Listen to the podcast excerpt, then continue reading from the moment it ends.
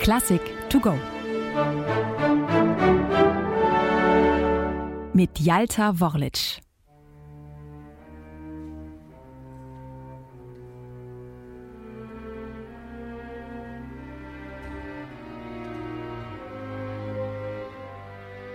DSCH Dmitri Schostakowitsch mit diesen Tönen beginnt der Komponist sein achtes Streichquartett, das in einem Arrangement für Streichorchester als Opus 110a in Schostakowitschs Werkverzeichnis einging. Es ist das Jahr 1960. Schostakowitsch befindet sich in der Nähe von Dresden. DDR-Funktionäre haben ihn eingeladen, er soll die Filmmusik zu einem deutsch-sowjetischen Propagandafilm schreiben. Doch stattdessen blickt er auf die von Bomben schwer gezeichnete Stadt. Erinnerungen kommen hoch an seine eigenen traumatischen Kriegserfahrungen. Zudem macht ihm sein Zwangseintritt in die kommunistische Partei schwer zu schaffen.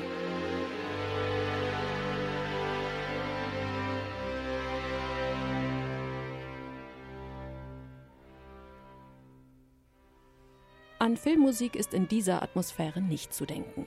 Stattdessen bringt Schostakowitsch in nur drei Tagen im April 1960 sein achtes Streichquartett zu Papier.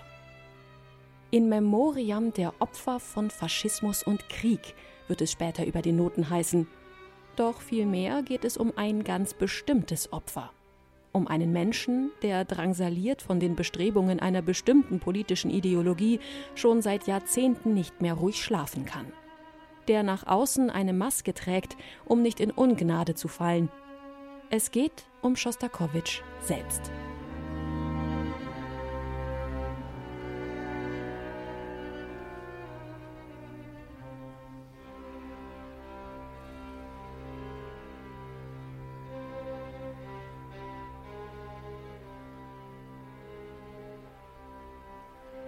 Das achte Streichquartett bzw. die Kammersinfonie kommt einem musikalischen Selbstporträt gleich.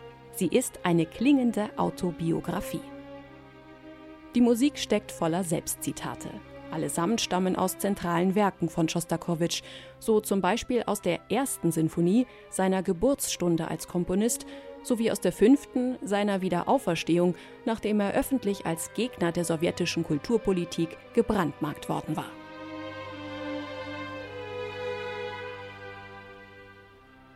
In fünf ausdrucksstarken, ohne Pause miteinander verbundenen Sätzen schreibt sich Schostakowitsch den Ballast von der Seele. Die musikalischen Zitate tauchen dabei fast ausschließlich in chronologischer Reihenfolge ihrer Entstehung auf.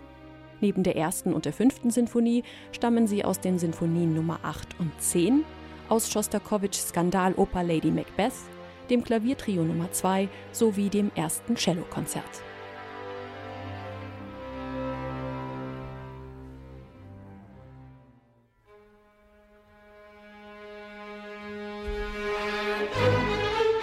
Besonders tief ins Gedächtnis brennt sich dem Zuhörer der zweite Satz ein. Man meint Bombeneinschläge zu hören, Menschen, die aus ihren brennenden Häusern fliehen. Doch wer genau hinhört, bemerkt, dass unter ihnen auch Schostakowitsch ist, der flieht. Aber nicht nur vor Bomben, sondern vielmehr vor den Schergen der sowjetischen Kulturfunktionäre, vor denen niemand sicher ist. Der Satz erinnert an eine Hetzjagd, wie Schostakowitsch sie erleben musste, nachdem man ihn in einem Zeitungsartikel öffentlich denunziert hatte. Für den Komponisten begannen damit die Jahre der ständigen Todesangst.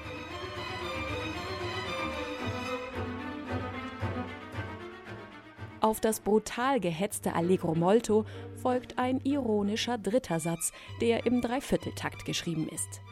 Es wirkt ganz so, als würde Schostakowitsch nun nach der Pfeife der Kulturbehörden tanzen.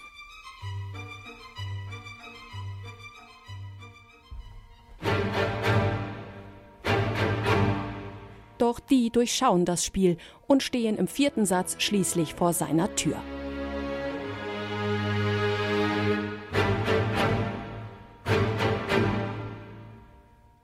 Zahlreiche Freunde, Bekannte und Kollegen des Komponisten, sogar Familienmitglieder, sind unter dem sowjetischen Regime verschleppt, misshandelt oder getötet worden.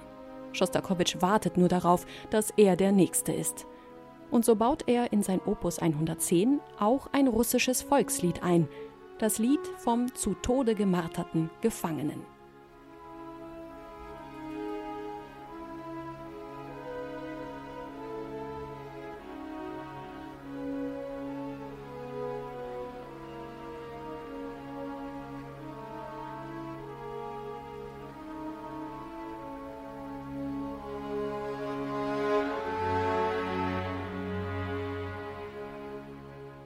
Von hier aus leitet Schostakowitsch über in den letzten Satz. Er führt zurück ins Hier und Jetzt, in die Klänge des Anfangs. D, S, C, H. Dmitri Schostakowitsch hat sich mit seinem achten Streichquartett selbst ein Denkmal gesetzt. Ich dachte darüber nach, schreibt Schostakowitsch aus Dresden einem Freund, dass sollte ich irgendwann einmal sterben, kaum jemand ein Werk schreiben wird, das meinem Andenken gewidmet ist. Deshalb habe ich beschlossen, selbst etwas derartiges zu komponieren. Man könnte auf seinen Einband auch schreiben, gewidmet dem Andenken des Komponisten dieses Quartetts.